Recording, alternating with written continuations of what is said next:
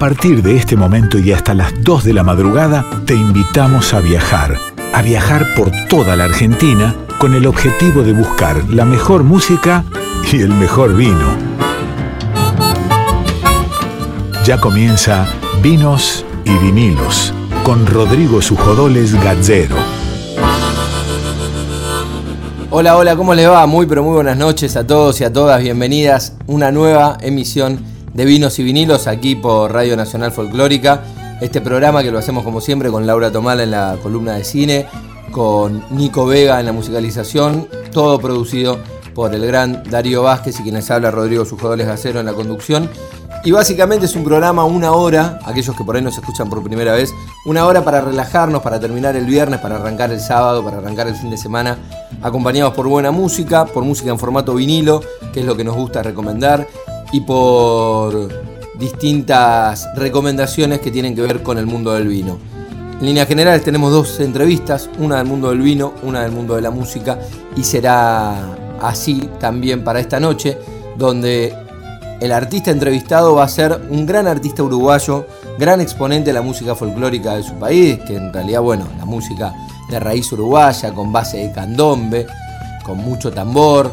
Martín Muscal es un gran, pero un gran cantante uruguayo, no solo cantante, sino músico, y va a ser un placer poder charlar con él. Y hablaremos también con alguien del mundo del vino, en este caso con un sommelier argentino que está haciendo una gran carrera en España. Estoy hablando de Sebastián Longo, que es sommelier de un restaurante, por ejemplo, que tiene nada más ni nada menos que dos estrellas Michelin, un gran embajador del vino argentino, es especialista, es embajador de vinos argentinos, da cursos de eso en Mallorca, que es donde vive, y es un tipo que defiende muy pero muy bien eh, los vinos argentinos, además de, bueno, de como gran conocedor, por supuesto en su restaurante representa los vinos de todo el mundo, pero como argentino, hincha de Vélez, está representando y defendiendo todos los vinos argentinos y va a ser un gran placer charlar con él desde, desde aquí, desde Vinos y Vinilos.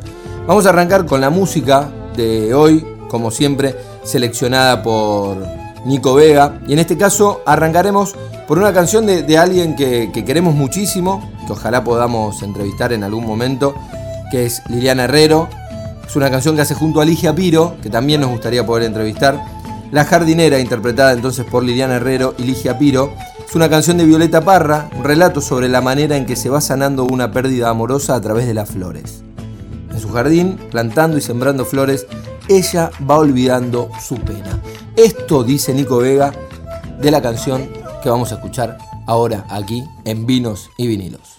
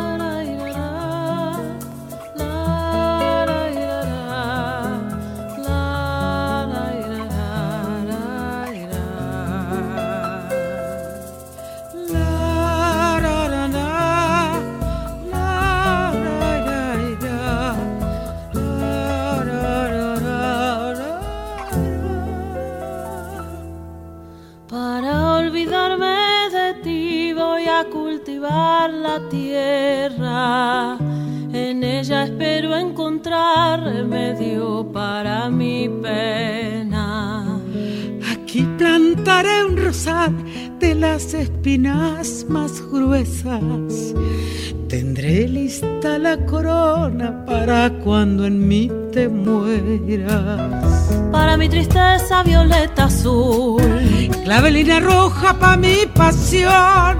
Y para saber si me corresponde desojo un blanco manzanillo. Si me quiere mucho, poquito, nada, tranquilo queda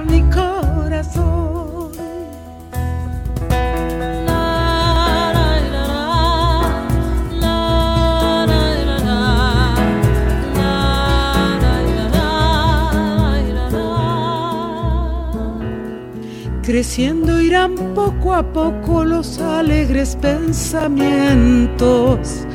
Cuando ya están florecidos irán lejos tus recuerdos. De la flor de la amapola seré su mejor amiga. La pondré bajo la almohada para dormirme tranquila. Para mi tristeza violeta azul clavelina roja pa' mi pasión. Y para saber si me corresponde, desojo un blanco manzanillón.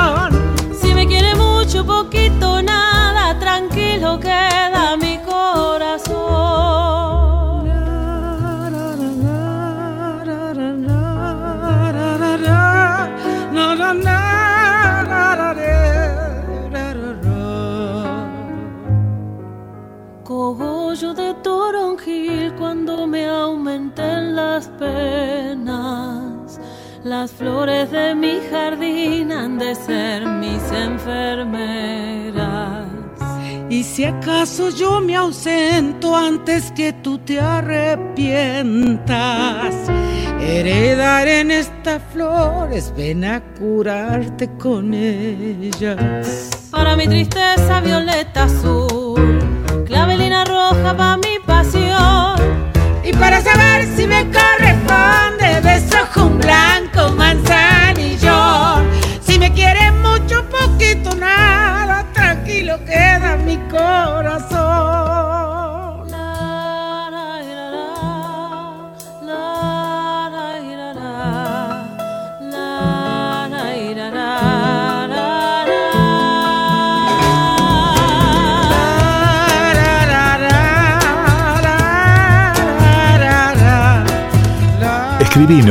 vinos y vinilos radio arroba gmail.com. Y para saber si me corresponde, dime Violeta lo que haré yo. Si me quiere mucho, poquito, nada, tranquilo queda mi corazón. Seguimos acá en Vinos y Vinilos por Nacional Folclórica, momento de entrevistas, momento de hablar con artistas, como todas las noches nos gusta hablar con distintos músicos, con músicos que tengan que ver con el vinilo, ya sea porque editaron mucho en vinilo o porque son amantes de ese formato que para nosotros es un poco el maridaje ideal para el vino, ¿no? Se habla mucho del maridaje entre la comida y el vino, pero también nos gusta maridar con momentos y el vinilo es ese maridaje para el momento de la copa del vino, cuando lo agarrás, agarrás el vinilo completo, lo pones, tenés que apretar varios botones para que empiece a funcionar el sistema, no es como, qué sé yo, un parlante que apretás y ya sale. Y bueno, y todo ese momento, esa liturgia que tiene poner un vinilo, se acompaña muy bien con un vino y estamos conectados con un músico que no solo edita vinilos y ha editado varios discos en vinilos, sino que es un gran coleccionista de vinilos y además de un tremendo músico que reproduce también música de raíz de su pueblo. Estoy hablando de Martín Buscaglia. Martín, querido, ¿cómo te va? Muy buenas noches. Acá Rodrigo te saluda. Buenas, buenas, buenas noches. Encantado de esta invitación y concuerdo contigo que el vinilo y el vino son hermanos, parientes. Vos como, bueno, vos escuchás muchísimo vinilo, tenés una gran colección. Ya hablaremos de los gustos porque sé que tenés algunos gustos bastante particulares para elegir vinilos, ¿no? Como la música religiosa. Bueno, sí, como todo el mundo, supongo. Bueno, no sé, está así, hablamos de lo, de lo que tengas ganas, pero sí, mira, heredé una, una, colección muy, muy grande y conviví de niño, antes de yo eh, volverme un músico profesional, siempre hubo en casa una discoteca muy, muy grande y muy variada también. Así que probablemente eso, eso haya influido en mi manera de, de acercarme a, lo, a, los géneros y, y, a la música. E inclusive en la época en que, en que apareció el CD, que parecía sí. una panacea y todo eso, yo igual en esa época seguía en el mundo vinilo también al mismo tiempo, que era una época bastante ideal, conseguía joyas a un precio irrisorio. He pasado por varias etapas, ahora en los últimos años estoy en una etapa relativamente constrictiva que incluyó bajar la cantidad de vinilos que tenía a okay. la mitad, porque me parece un número, el número que tengo ahora me parece relativamente manejable. Entonces estuve mucho en un mundo muy lindo que tiene el vinilo, que no es solo el de regalárselo a un amigo o vender un disco que, que tiene su valor y que no te interesa a vos, sino el del canje. El del canje es un mundo precioso en el que los últimos años estuve metido, no, no solo en Uruguay, sino con gente de otros países.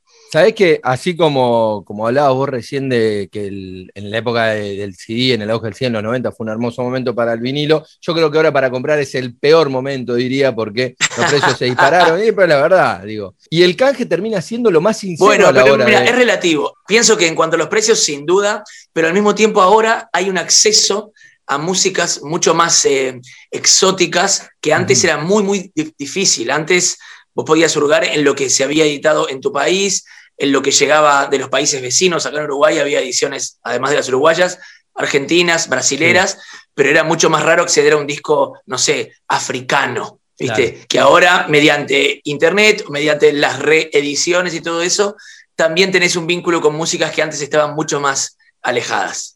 Bueno, sacaste el último disco vos y lo sacaste en vinilo. Bueno, los últimos dos, ¿no? En vinilo.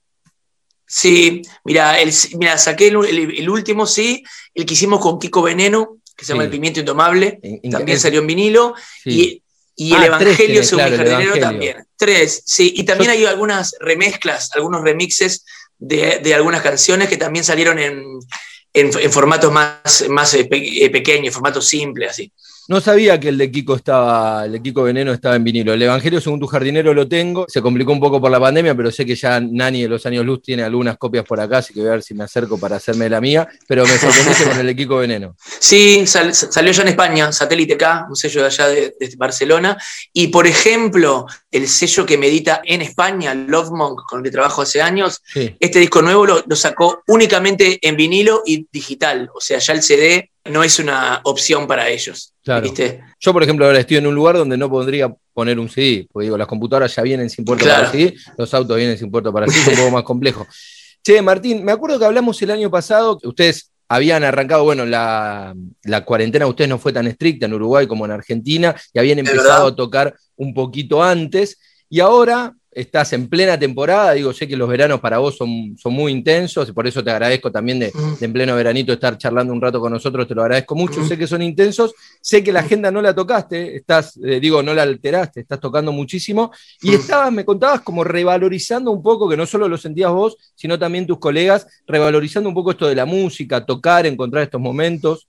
Exactamente, vos, ese poderío que yo personalmente, y creo que, todo músico, siempre convive en vos ese, esa noción del poderío casi sagrado que tiene la música. Vos podés estar distraído, podés tocar más con el oficio, pero siempre hay un momento, se suele dar antes de salir al escenario, pero se da durante el toque también, un momento de, de agradecimiento a esa situación, ¿no? Y a todo ese recorrido de la música, las canciones, los instrumentos, la gente cantando la voz humana.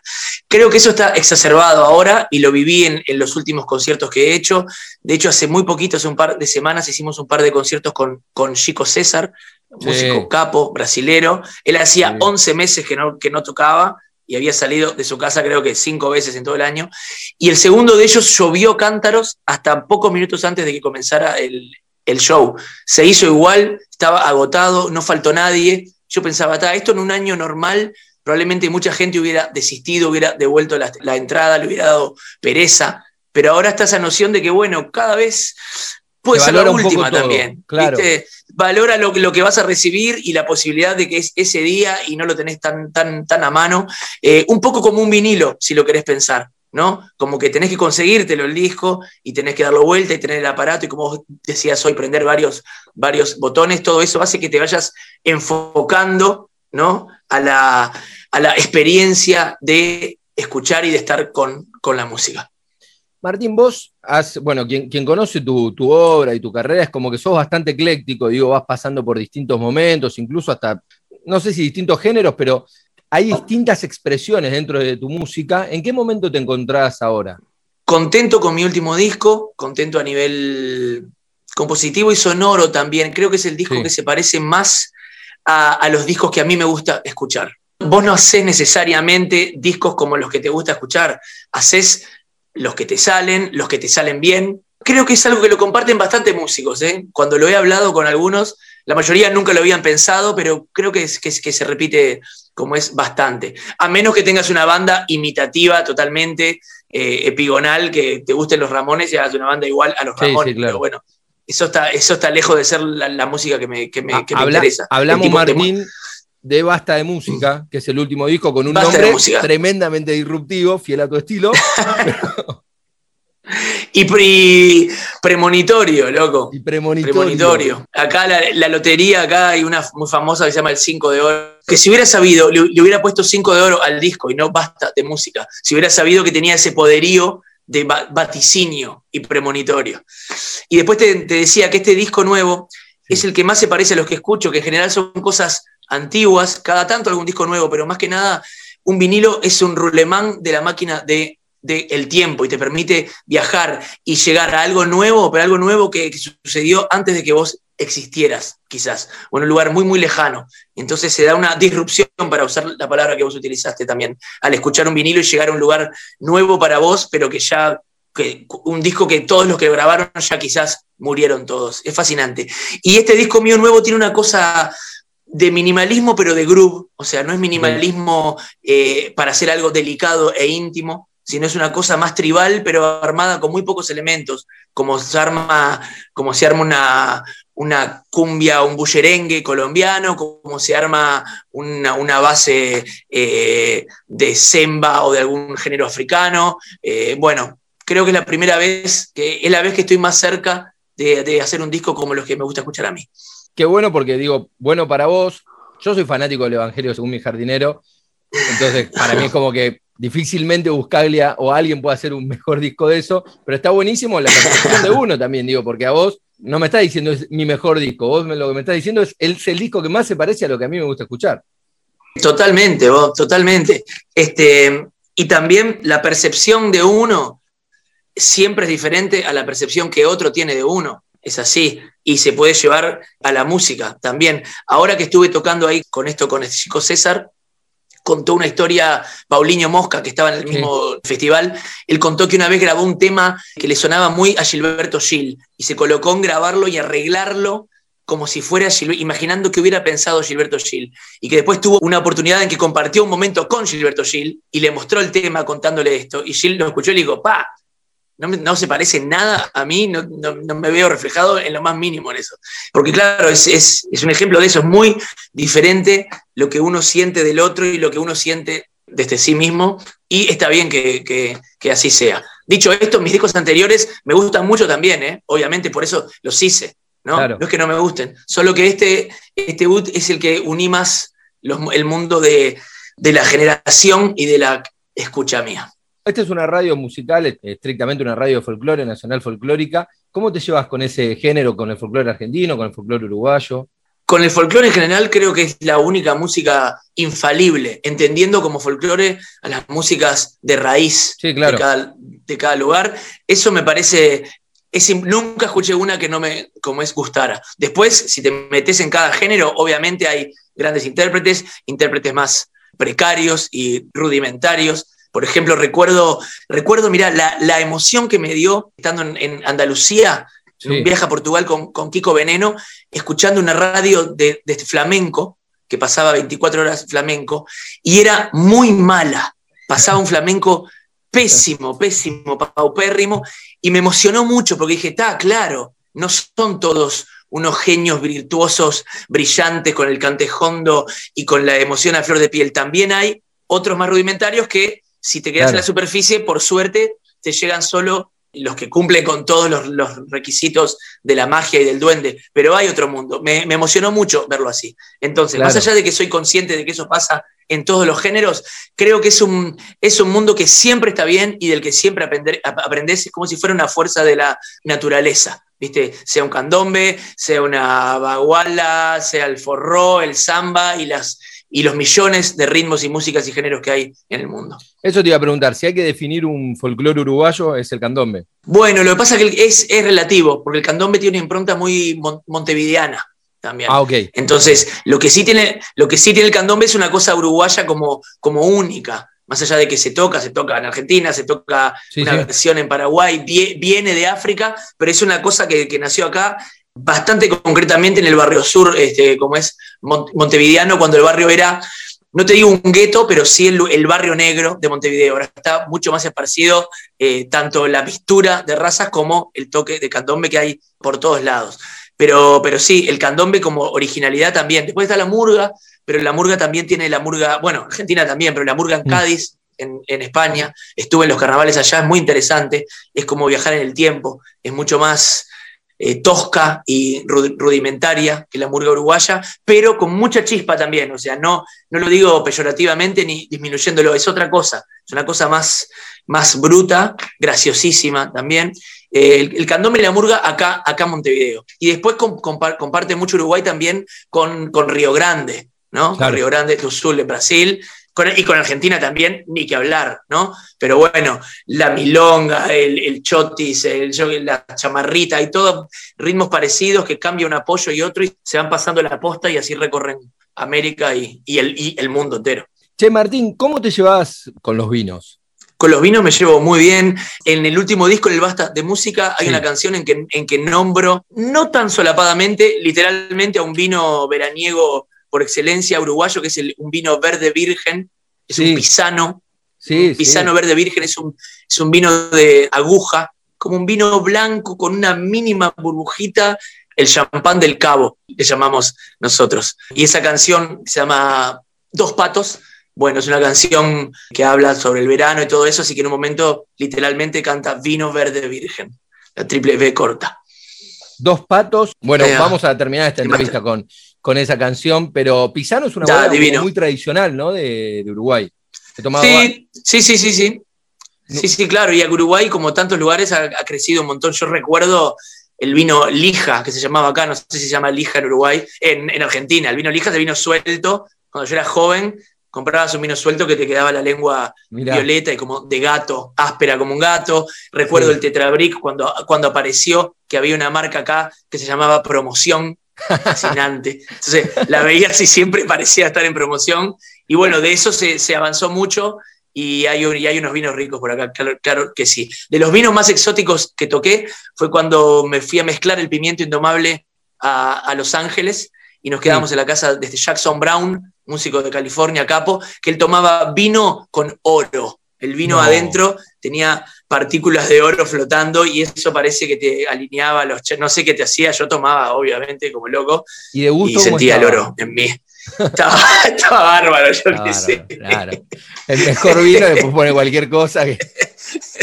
Pero se notaba algo así como, había como sabor a metal, poner, nunca tomé. Bueno, era, era todo, era un momento muy mágico. California Dreaming le, llamamos a ese mes que pasamos en California con Kiko. Entonces era una situación, comíamos eh, ensalada con unos tomates que había plantado Leonard Cohen en su huerta ahí en el monasterio. O sea, entonces el vino con oro era solo un elemento más de una cosa muy, muy fantástica, e inolvidable. Qué locura esas cosas.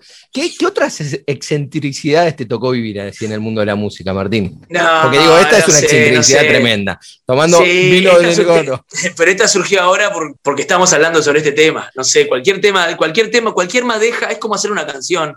Es agarrar una madeja y encontrar un hilito, y si tirás de ese hilito, se va desenredando y ahí lo puedes seguir hasta el fin del mundo. Así con la música, investigar vinilos es hermoso. Acá, por suerte, se puede seguir haciendo con bastante facilidad mm. y adoro ir a los lugares más caóticos. Todo bien con las disquerías más gourmet, me gustan también, pero esa caja que te dice que son re baratos y, están, y, que, y tiene esa cosa de, Indiana Jones, de que no sabes cuándo podés toparte con una joya, ya sea barata o una joya para vos, que es muy lindo también, meterse en mundos que no son tan importantes para el resto entonces son discos que, realmente no están tan valorizados ni tan en el radar y que yo, como vos nombrabas en el principio, la música religiosa es algo que me atrae mucho. Eh, entonces son discos que en general los encontrás regalados y como en cualquier género, puedes encontrar, a medida que vas conociendo, vas aprendiendo a, degustar esos vinos musicales también. Gran frase la que acabas de tirar, la de los vinos musicales. Pero es verdad, los vinilos se degustan. Y sabes que en el coleccionismo argentino, los vinilos uruguayos son piezas de colección. No sé, porque el otro día lo hablaba con Fer Cabrera, que, hicimos una nota también, que él me decía que tiene todos sus primeros discos en vinilos, que yo le comentaba que algunos los he visto dando vuelta de época a precios irrisorios, pero no sé si es mm. porque o salieron pocos o porque los que lo tienen no los largan o se transformaron de culto. No, y no, claro, ediciones limitadas. Fernando me regaló un Atahualpa Yupanqui, un 10 pulgadas de, creo que es el payador perseguido, me parece, lo tengo por ahí, divino, hace un tiempo ya. Sí, un crack. Regaló eso porque sabía que me, interesaba tanto Atahualpa como, como el mundo vinilo. Y sí, son ediciones chiquitas, eh, viste que a veces ni siquiera es un disco increíble que lo abrís así, pero la rareza en un vinilo también es relativa, porque un disco puede ser raro simplemente porque hubo pocos y eso no hace que el disco esté buenísimo. ¿No? Eh, yo qué sé, el Sgt. Pepper debe haber millones y millones en el mundo y es increíble el disco también. pero es un placer cuando aprendes a, degustar, como conocer un sabor nuevo. Yo tengo siempre, siempre tuve con los años cada vez más una atención particular en las cosas que no me gustan. Las que me gustan ya sé, ya son mis amigas y ya buceo en ellas y chapoteo en ellas. Pero las que no me gustan, intentar entender por qué y a veces, no siempre, pero a veces lográs entender por qué y te volvés fan de algo que de lo que antes eras un, no sé si un, detractor, pero algo a lo que no le daba, a, lo que, te resbalaba más. A mí me fue pasando con distintos géneros, que por ahí de pibe conectaba menos o que decía nunca me va a gustar esto. Me pasó con el chamamé, que hoy es de mi género favorito, porque me parece una cosa impresionante. Pero claro, increíble. Durante mucho tiempo era como, no, esto no, y ahora es como, claro, no lo podía entender.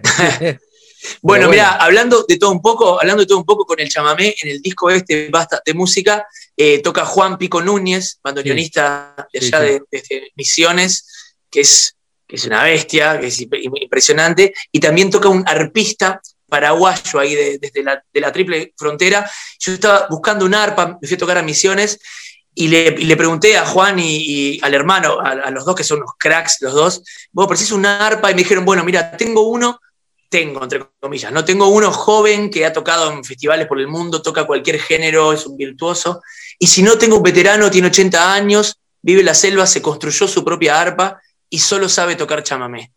Obviamente, es, él. les pedí por favor ese, claro, claro. Milán Cardoso, fue una experiencia divina y tocan un par de temas en el disco exactamente como yo imaginaba que tenía que, sonar. ¿Y escuchó el disco después terminado, Milán? Sabes que no lo sé, buena pregunta. Oh, voy a hablar con, los años luz para, para, saberlo. Pero fue un encuentro divino. Él me decía, vos, yo solo toco chamamé. Yo decía, no importa, yo. Toca chamamé. o sea, Claro, claro, está todo bien, son notas, son eh, golpes musicales, ritmos, no son tantas. Es una combinación y como hablábamos hoy, está en una canción, sobre todo en una canción que se llama Caballo, que tiene una cosa religiosa, ya que hablamos de, religión hace un rato. Caballo toca Juan en, en el bandoneón y toca Milán Cardoso en el arpa. Martín, como para ir terminando, te pregunto si Vos, para recomendar, ¿no? Para, escuchamos en vinilo, basta de música, ¿con qué vino lo tomarías? Wow, bueno, ya que te nombré el vino verde virgen, yo no sé si en Argentina seguro que hay algún equivalente, por lo menos. Como es verano, ¿eh? No sé, porque acá no hay otro, acá es solo ese, ¿viste? Porque no es un blanco exactamente, es otra cosa. Pero algo así, verano. Yo ahora lo escucharía verano con un vino frío, helado, un blanco divino, así. Eh, eso, y tomándote, tomando bastante también, porque el blanco también se presta para, para, tomar un buen rato. Y ahí eh, para un poquito más. Y ahí escuchamos caballo con ese ritmo chamamé y listo. Y ahí sí, y ahí, y, ahí, y ahí lavas todos tus pecados en el vino.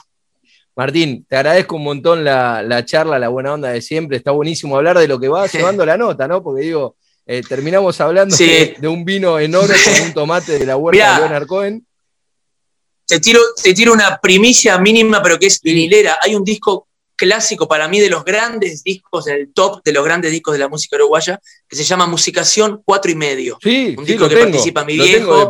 Participa, exactamente. arranca tu viejo contando una historia. Eso, bueno, de Musicación Cuatro y Medio hasta el día de hoy hay tres ediciones, una del sello de La Planta, otra del sello Clave y otra de, del sello Sondor.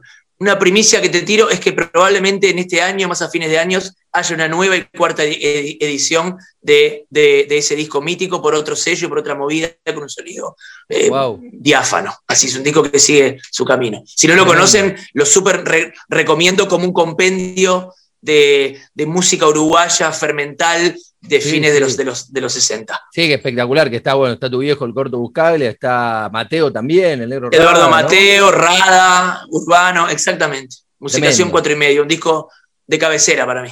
Sí, sí, tremendo, tremendo. Sí, sí, para mí eh, coincido ahí. Me voy a fijar cuál es la edición mía, después te cuento, porque la verdad es que no lo sé. Dale, perfecto. Lo conseguí en Uruguay, revolviendo ahí. Y bueno, y es, es, de los incunables que tengo ahí que no se largan. Ahí va. Che, Martín, te agradezco muchísimo la nota y si te parece nos vamos escuchando de, Basta de Música, Dos Patos, que dicho por vos mismo es, la canción que, en la que hablas y más hablas de los vinos. Exactamente, así es. Un placer, la verdad, charlar sobre eh, vinos y vinilos. Espero que la próxima podamos hacerlo escuchando vinilos y tomando un vinito. Por favor. Ahí pasaba Martín Buscale acá por Radio Nacional Folclórica y nos vamos entonces de Basta de Música, el último disco de Martín, escuchando Dos Patos. Dos patos cañada. Amanecieron con resaca, zafiros en su mirar y una la resquebrajada. Fue cuando desde la loma vieron la fata morgana, un palacio de luz suspendido sobre la espuma de plata. Y allá van, dice el refrán, a cada paso una cagada.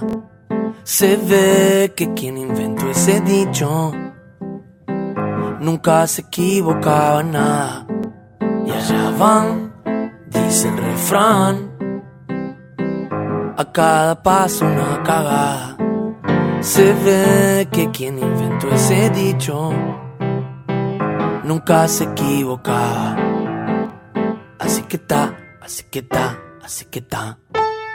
Un siri, dos arañas, bajo una luna peligrosa, llegando hasta la orilla del universo en una balsa. Ola de calor, vino verde virgen. Arden candelabros en la calma chicha, sapos fornicando, chispas de libélulas, ola de calor. Horóscopo tosco, paisajes del bosco, a través de un frasco, intelecto fiasco. Y es que hablar es traducir,